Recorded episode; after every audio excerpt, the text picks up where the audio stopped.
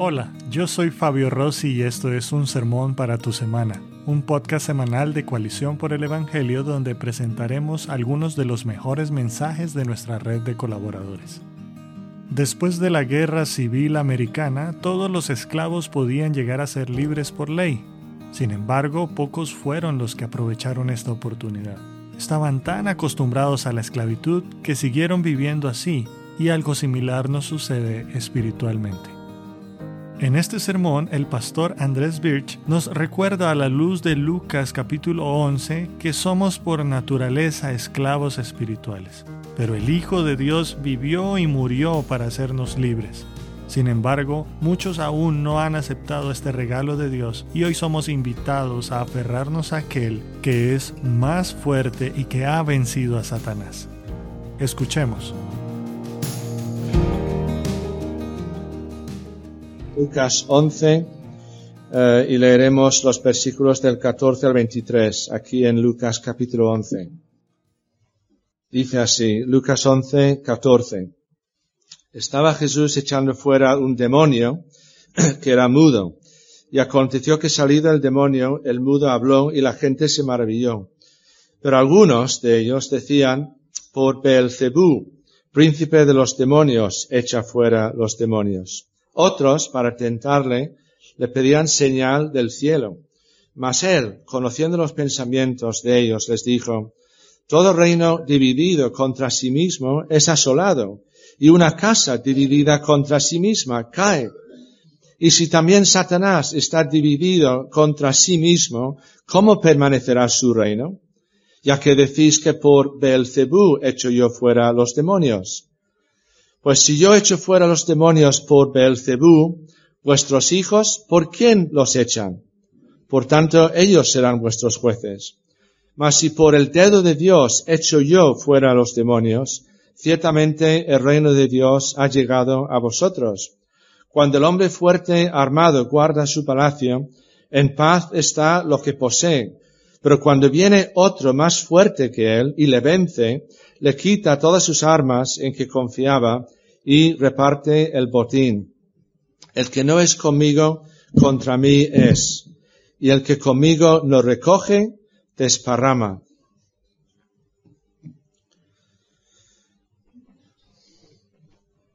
Después de la Guerra Civil Americana, también conocida por algunos como la guerra entre los estados, todos los esclavos podían por fin ser libres. Pero no pocos de ellos no fueron capaces de aprovechar la nueva situación porque solo habían conocido eh, la esclavitud y estaban tan acostumbrados a ella que seguían viviendo como esclavos aun cuando la ley eh, les permitía ser ya personas libres. Y este ejemplo de la historia es una ilustración de lo que les pasa a muchas personas espiritualmente. Según la Biblia, según la palabra de Dios, todos somos esclavos espirituales por naturaleza, pero también la Biblia nos cuenta la buena noticia, ¿verdad?, de que vino el Hijo de Dios, se hizo hombre, eh, vivió una vida perfecta, murió en una cruz por nosotros, ¿y para qué? Pues para liberarnos de nuestra esclavitud espiritual. Pero todavía hay muchas personas que no aprovechan la oportunidad de ser libres. Jesús ya vino y lo que él hizo en su vida, en su muerte, en su resurrección, eh, es suficiente para salvar a cualquier persona. Pero todavía, tristemente, hay muchos esclavos espirituales que no han sabido responder al mensaje de Jesús, no han sabido aprovechar la oportunidad eh, de poder ser por fin personas libres, espiritualmente libres. Bueno, seguimos esta mañana con estas parábolas de Jesús en el libro de Lucas y hoy vamos a echar un vistazo a la pequeña parábola de los hombres fuertes. Lucas 11, 21 y 22. Dice, cuando el hombre fuerte, armado, guarda su palacio, en paz está lo que posee. Pero cuando viene otro más fuerte que él y le vence, le quita todas sus armas en que confiaba y reparte el botín. Eh, la parábola en este caso solo ocupa estos dos eh, versículos, nada más. Y lo que voy a intentar hacer es primero resumir eh, este pasaje aquí en Lucas, segundo explicar lo que significa, a mi entender, esta pequeña comparación que hace Jesús aquí y en tercer lugar sacar el mensaje para nosotros eh, de este pasaje y también de esta pequeña parábola. Así que en primer lugar, un resumen de este pasaje. Me refiero a, todo el pasaje que hemos leído desde el 14 al 23, porque aunque la parábola misma solo ocupa esos dos versículos, eh, es siempre importante que nos fijemos en el contexto, eh, que nos fijemos en la situación en la que Jesús cuenta estas pequeñas historias eh, con las verdades espirituales que él pretende transmitir. Así que, brevemente, vemos aquí cómo Jesús echa fuera un demonio.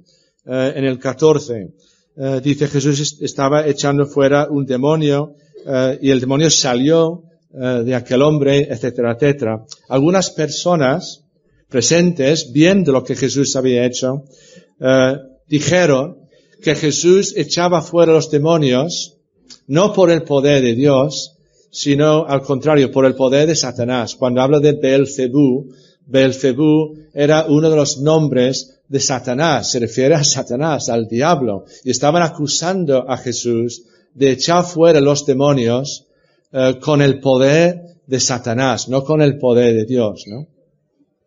Otras personas eh, aprovecharon eh, el momento para pedirle a Jesús una señal del cielo. Esto lo vemos en el 16. Luego después Jesús mismo demuestra lo absurdo de acusarle de echar fuera los demonios por el poder de Satanás.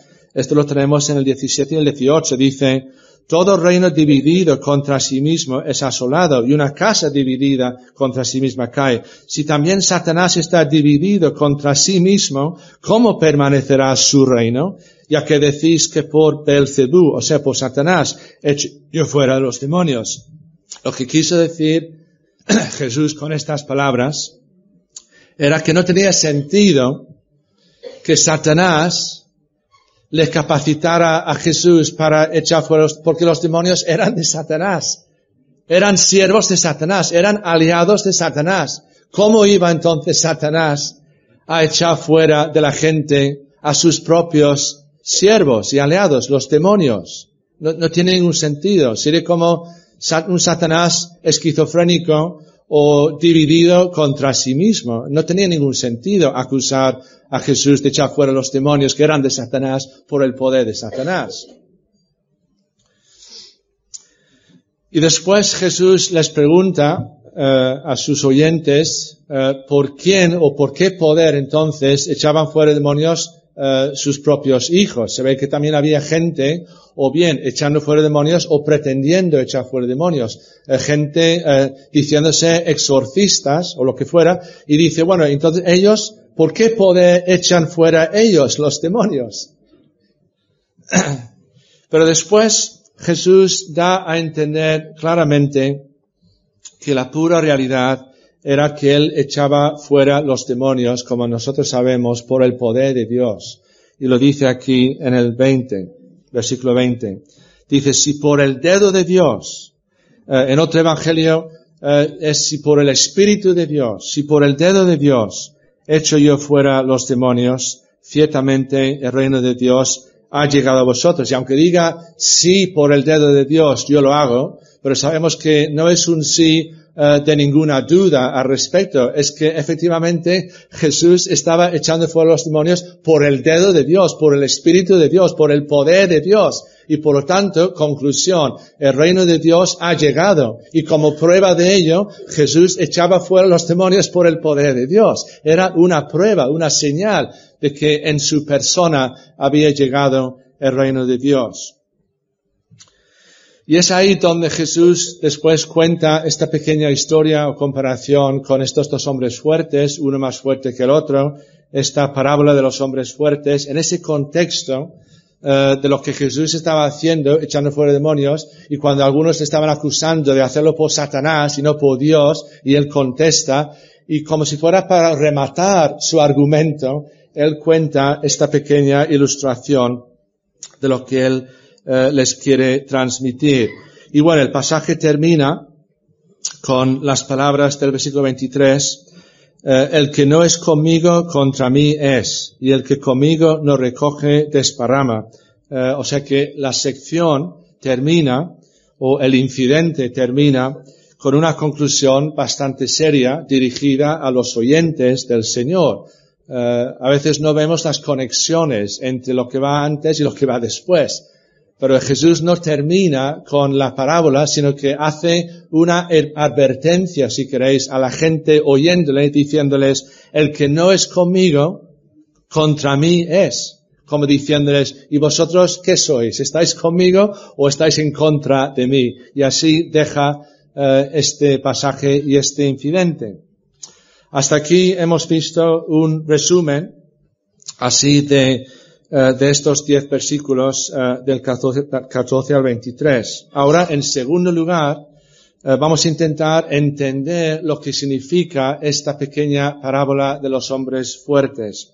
Así que vamos a volver a leer solamente los dos versículos que constituyen esta parábola de, de, los hombres fuertes. Versículo 21 y 22 de Lucas 11. Cuando el hombre fuerte armado guarda su palacio, en paz está lo que posee pero cuando viene otro más fuerte que él y le vence, le quita todas sus armas en que confiaba y reparte el botín.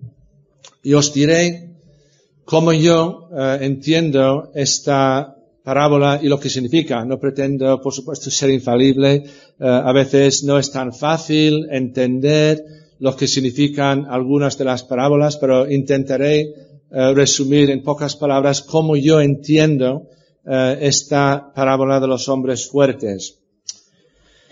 Yo entiendo que el hombre fuerte representa a Satanás, ¿vale? Cuando dice eh, el hombre fuerte, armado, guarda su palacio, eh, en paz está lo que posee, se está refiriendo a Satanás, lo cual tiene sentido pensando en lo que estaba pasando. Jesús estaba echando fuera demonios le acusan de hacerlo por el poder de Satanás, él contesta que eso no tiene ningún sentido y él afirma echar fuera los demonios por el dedo de Dios o por el Espíritu de Dios, por el poder de Dios, y como si fuera para rematar lo que les está diciendo, pues él dice, por ejemplo, un hombre fuerte cuando guarda su casa y tal, pues su casa está en paz. El hombre fuerte es Satanás. ¿Vale? Pero el otro más fuerte que él es Jesús. Es Jesús mismo. Está diciendo, el reino de Satanás estaba tranquilo, estaba en paz, y después he llegado yo, y yo soy más fuerte que Satanás, y la gente está creyendo en mí, se está convirtiendo al Evangelio, y entonces la gente está saliendo libre de las garras de Satanás. Yo soy el hombre más fuerte eh, que Satanás, que es el hombre fuerte. Satanás es fuerte, dice Jesús, pero yo soy más fuerte todavía. Y para mí esta es la esencia de lo que Jesús quiso transmitir con esta pequeña comparación. Eh, tenemos aquí dos escenas para eh, expresarlo de otra manera, como si fuera una obra de teatro. Hay dos escenas. en el versículo 21, la, la primera escena representa eh, el reino de Satanás en paz, tranquilo y en paz. Dice, cuando el hombre fuerte armado, Satanás, guarda su palacio, en paz está lo que posee. Aquí tenemos una imagen, una escena eh, del palacio del hombre fuerte, que es el reino de Satanás, tranquilo y en paz. Pero luego en la segunda escena, versículo 22, esto representa a Jesús viniendo, venciéndole a Satanás, quitándole todas sus armas, y dando libertad a los que hasta ese momento habían sido presos o presas del diablo. Versículo 22. Pero cuando viene otro más fuerte que yo, eh, que él, que Jesús dice, yo soy yo, este, eh, y le vence, le quita todas sus armas en que confiaba y reparte el botín. Es decir, pone en libertad a las personas hasta ese momento bajo el control o la influencia de Satanás. Pero ha llegado el hombre más fuerte que Satanás, que es el Señor Jesucristo, y él pues vence a Satanás, le quita sus armas y pone en libertad a la gente eh, presa de Satanás hasta la llegada de Jesús. ¿Y cómo lo hizo Jesús? ¿Cómo venció Jesús a Satanás? Pues espero que sepamos que lo hizo eh, haciendo lo que hizo, siendo el Hijo de Dios desde siempre, pues el Hijo de Dios se hizo un ser humano, nació como bebé, después vivió una vida perfecta, sin pecado, después fue a dar su vida por nosotros en esa cruz romana, dando su vida voluntariamente, eh, y aunque pareciera una derrota en ese momento, eh, lo que parecía ser una derrota fue en realidad la mayor victoria eh, de todas, de todos los tiempos, porque dando su vida, muriendo por nosotros, fue como Jesús realmente venció al diablo, venció al pecado, venció al infierno.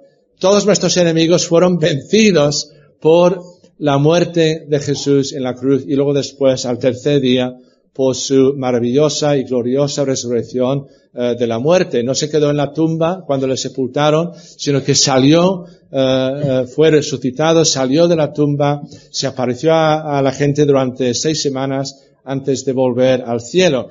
Y fue así como el Hijo de Dios, Jesús, el que está contando esta historia, fue como Él venció al hombre fuerte, Satanás, siendo Jesús uno aún más fuerte que Satanás y con su encarnación y su vida y su muerte y su resurrección y con sus oraciones ahora por nosotros, pues Él ha vencido el poder de Satanás para que gente como nosotros, que hasta ahora habíamos sido presos de Satanás bajo su influencia y su control, podamos ser libres, espiritualmente libres, eternamente libres, gracias a la victoria de Jesús sobre el diablo. Y como he dicho antes, hace unos momentos, todo esto, si esta interpretación que os ofrezco, que os eh, sugiero como posible interpretación, eh, es así, tiene eh, mucho sentido en el contexto, en la situación de lo que estaba pasando justamente en ese momento. cuando Jesús echa fuera ese demonio de ese hombre mudo, y cuando sale el demonio, el espíritu maligno de esa persona, y cuando luego le acusan algunos a Jesús de haberlo hecho por el poder de Satanás, y él dice que eso no tiene ningún sentido, pero Jesús cuando él echaba fuera demonios, estaba demostrando ser el hombre más fuerte que Satanás.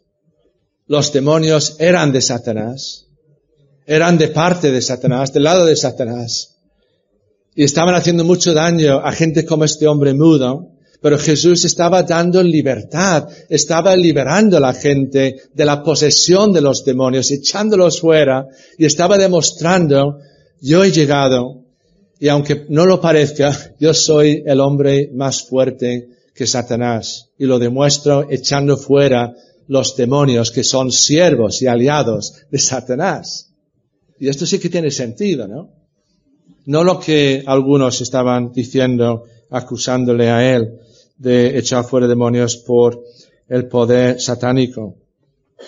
Jesús, echando fuera demonios, era el hombre más fuerte, venciendo al diablo y saqueando el palacio del hombre fuerte, saqueando el reino de Satanás. Ahora, en tercer lugar y último, ¿cuál es el mensaje?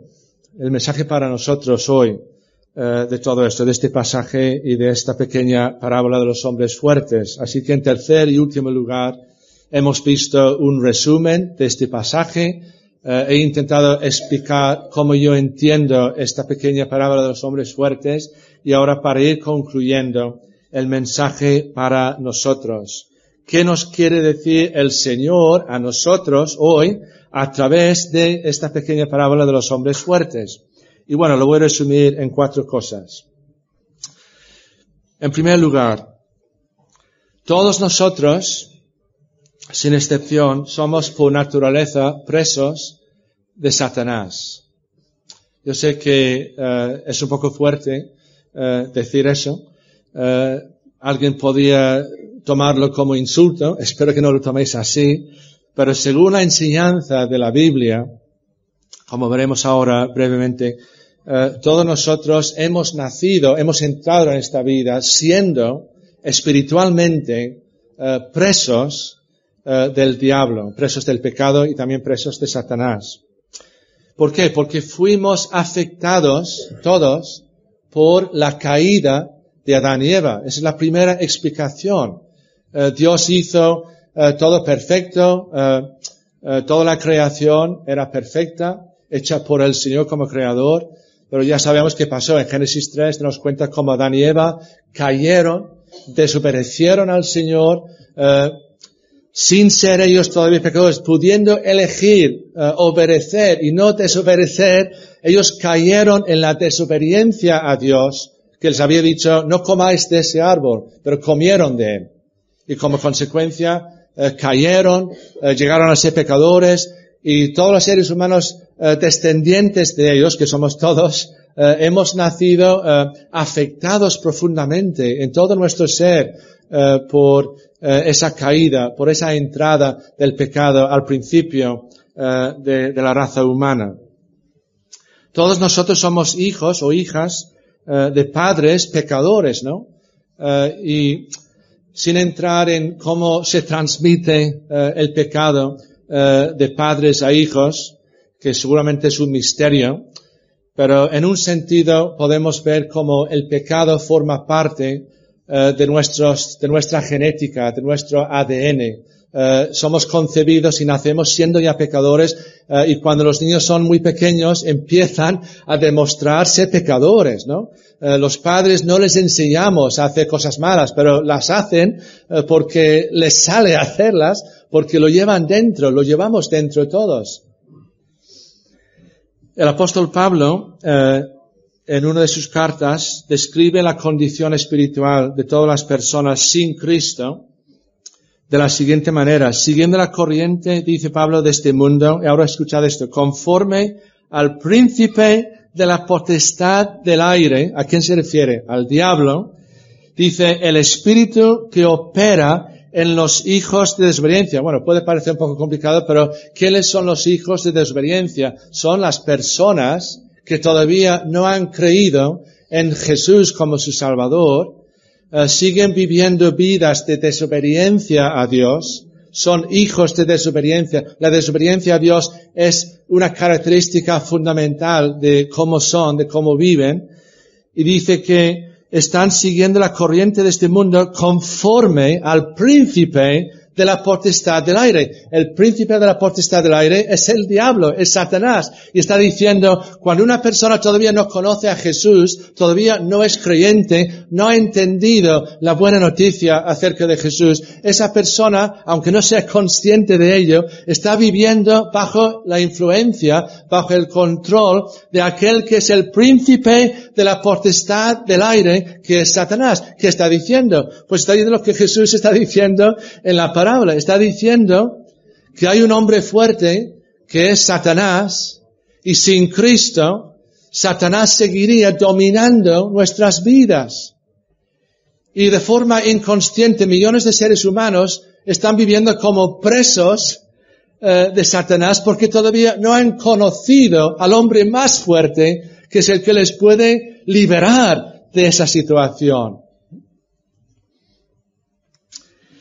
En segundo lugar, estoy diciendo cuatro cosas a modo de eh, aplicar eh, todo esto a nosotros y a nuestras vidas, ¿no? Es mi intención. Decir cuatro cosas para que podamos pensar en cuál puede ser el mensaje de Dios eh, a nosotros a través de, de, todo esto, ¿no? En segundo lugar, he dicho primero, todos nosotros por naturaleza, o sea, en nuestra condición natural como seres humanos, pecadores, eh, somos presos de Satanás. Esa es nuestra condición, digamos, humana por defecto, como presos eh, de Satanás. Pero ahora, en segundo lugar, si esa es tu situación, en este momento, ¿qué necesitas?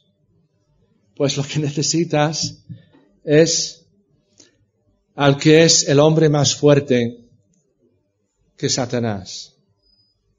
Si, tú todavía hoy, esta mañana, sigues en esa situación eh, malísima de, estar eh, bajo el dominio eh, de Satanás, como si fuera en la cárcel, en la prisión de Satanás y todavía no has salido de ahí, lo que más necesitas en este momento es a aquel que es el hombre más fuerte que Satanás, porque él te puede sacar de esa prisión de Satanás y te puede liberar de su influencia y control sobre tu vida. En otras palabras, Jesús te puede salvar, te puede liberar, te puede dar libertad verdadera y solo Él lo puede hacer. Y es otra gran enseñanza de esta pequeña parábola. Si es verdad, como yo creo que es, que Jesús es el hombre más fuerte que el otro hombre fuerte, que Satanás, entonces tenemos que mirarle a Él porque en Él está nuestra única esperanza. En el hombre más fuerte que Satanás, que es Jesús. Entonces, yo diría que la mayor necesidad, todos tenemos un montón de necesidades, pero la mayor necesidad del ser humano, cuando todavía sigue en esa lamentable situación eh, de, de, esclavitud espiritual por esa influencia del hombre fuerte, Satanás, la mayor necesidad es del, del único libertador que nos puede liberar de nuestra esclavitud espiritual, y ese es Jesús como hemos visto, fue Él quien vino al mundo, quien vivió una vida perfecta, murió en la cruz por nosotros, resucitó a la muerte demostrando su triunfo, su victoria sobre Satanás, etcétera, etcétera. Y Él es quien hoy nos puede dar a nosotros la libertad espiritual que necesitamos. En tercer lugar, como tercera aplicación a nosotros, si eres creyente, porque antes he dicho, si todavía no lo eres, pero si eres creyente, una persona salva o rescatada por Jesús, es porque el hombre más fuerte, Jesús, venció al hombre fuerte, o sea, a Satanás, y te rescató a ti de sus garras, de las garras de Satanás, y te sacó de su palacio, de su reino, eh, para hacerte un hombre y una mujer libre gracias a la libertad que nos da el, que nos da el Señor Jesucristo. Es decir, eh, cuando pensamos si somos cristianos, somos creyentes, pero no pensemos tanto en eh, porque nuestros padres eran cristianos, la palabra de Dios, y asistimos a la escuela dominical en alguna iglesia y después alguien nos habló y tal y cual. Todo eso es verdad y es, es maravilloso, porque también son personas y cosas que Dios usa para acercarnos a Él. Pero la explicación verdadera de nuestra condición de creyentes, de personas salvas, es porque en el fondo el hombre más fuerte nos ha liberado de las garras del hombre fuerte. Jesús, Jesús, el maravilloso hombre más fuerte.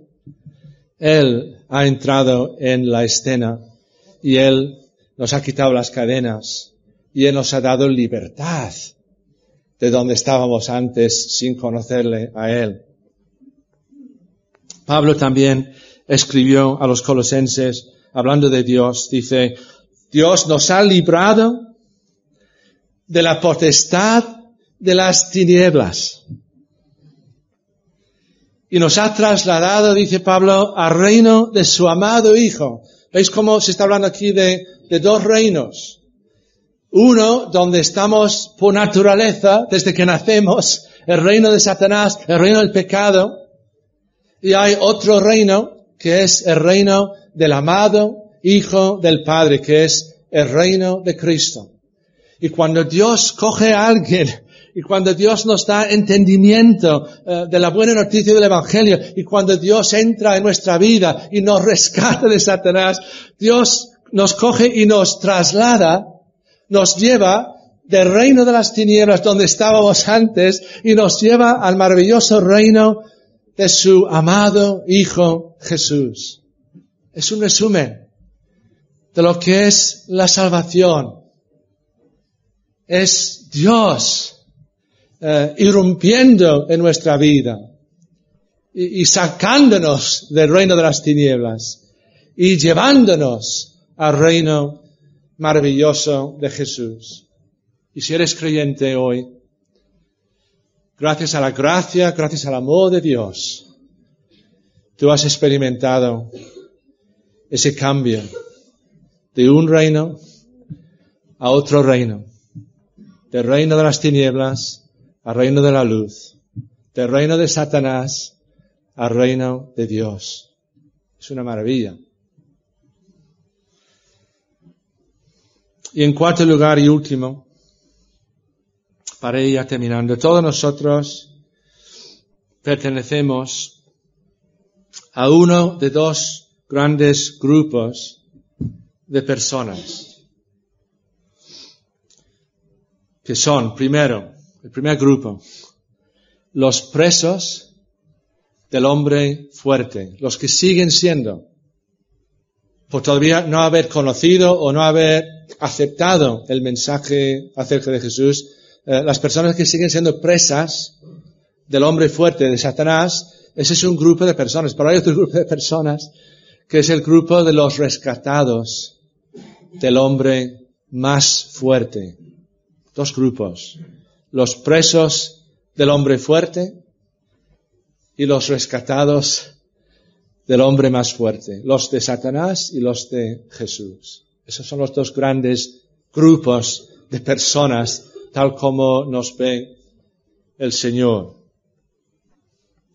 Y el primer grupo, eh, los presos del hombre fuerte, es el grupo al que todos pertenecemos por defecto, desde que nacemos. Y el segundo grupo, el grupo de los rescatados por el hombre fuerte, es el grupo al que pertenecemos si Jesús nos ha rescatado. Y si Él nos ha rescatado, y si hemos confiado en Él, entonces, gracias a Dios, pertenecemos ya al grupo de los que han sido rescatados por el hombre más fuerte que Satanás, que es el Salvador, el Señor Jesucristo. Pero ¿cómo podemos saber a cuál de los dos grupos nosotros pertenecemos? Pues hay muchas formas, pero una de ellas es lo que Jesús dice aquí al final de esta historia, versículo 23. El que no es conmigo, contra mí es. Y el que conmigo no recoge, desparrama. También está dando a entender con estas últimas palabras de ese pasaje, también que hay dos tipos de personas. No existe la neutralidad en el ámbito espiritual o estamos con Cristo o estamos en contra de Él. Eh, yo no puedo decir, no, pero yo ni estoy a favor ni estoy en contra, me abstengo. Eh, soy neutral, no, no quiero votar.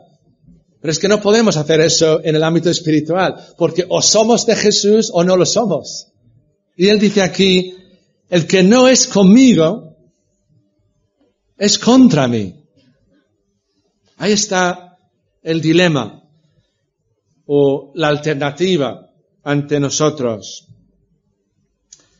Estar con Jesús, eh, estar viviendo con Él, en una relación personal con Él, eh, dejándole a Él enseñarnos y moldearnos y cambiarnos, estar con Él, eh, identificarnos como, como creyentes en Él, es una de las evidencias de que ya Dios nos ha cambiado de lugar del reino de las tinieblas al reino de la luz, al reino de su Hijo. A mí me parece que, y voy concluyendo con esto, que muchas de estas pequeñas historias, parábolas eh, de Jesús, eh, tienen que ver con la salvación. Son simplemente ilustraciones, comparaciones para que entendamos eh, lo que llamamos el mensaje del Evangelio, la buena noticia de que aun siendo pecadores hay esperanza para nosotros en Jesús por lo que Él ha hecho por gente como nosotros. Y casi todas las palabras, en algún sentido, o la mayoría de las palabras, eh, son pequeñas eh, ilustraciones para ayudarnos a entender eh, ese mensaje básico del cristianismo que es la salvación que Dios nos ofrece a través de su Hijo. Y para mí esta pequeña historia o parábola de los hombres fuertes es un resumen de la historia espiritual de todos los que somos creyentes. Es nuestra historia, es mi historia, es la historia de, de mi vida o de mi, o de mi eh, vida como creyente. Porque éramos presos del hombre fuerte, pero después, gracias a Dios, vino el hombre más fuerte que él, Jesús. Él se hizo uno de nosotros, un ser humano, vivió una vida perfecta, la vida que nosotros no somos capaces de vivir. Él dio su vida por nosotros. Él resucitó la muerte por nosotros y así Él venció al hombre fuerte, a Satanás, le quitó todas sus armas, saqueó su reino y nos libró a nosotros de sus garras. Es la historia nuestra, si hoy somos creyentes. Y ahora estamos con Jesús.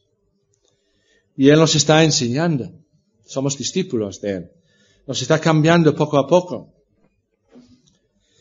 Nos está ayudando a servirle y a hablar de Él a, otras personas. Y si tú sigues hoy en la prisión del hombre fuerte, es porque quieres porque el hombre más fuerte ha venido y ha vencido al hombre fuerte. Ha tomado su castillo. Ha abierto las puertas de la prisión. Y solo tienes que darte cuenta, creerlo, levantarte y salir de la cárcel. Las puertas están abiertas. Y si lo haces, serás por fin una persona verdaderamente libre. Qué bien. Vamos a orar. Señor, ayúdanos a, entender tu palabra, lo que tú nos quieres decir. Háblanos a todos, háblame a mí primero, Señor, y háblanos a todos para que esta mañana no nos vayamos sin sin saber que nos estás hablando y, y, qué nos estás diciendo a cada uno de nosotros. Gracias porque nos tratas a cada uno de forma distinta, de forma personal. Cada situación es distinta, Señor, pero tú eres el mismo para todos nosotros y tú eres nuestra esperanza. Y gracias por Jesús y por esa liberación que nos ofreces en Él. Gracias porque a pesar del hombre fuerte eh, que es Satanás, eh, Jesús es aún más fuerte que Él y lo ha demostrado con todo lo que ha hecho y está haciendo por personas como nosotros. Señor, ayúdanos a experimentar y a disfrutar de esta verdadera libertad en Jesús, porque te lo pedimos en su nombre. Amén.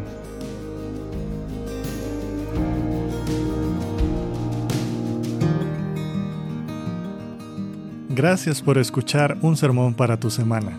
Si deseas más recursos como este, te invitamos a visitar nuestra página web coaliciónporelevangelio.org. Hasta la próxima.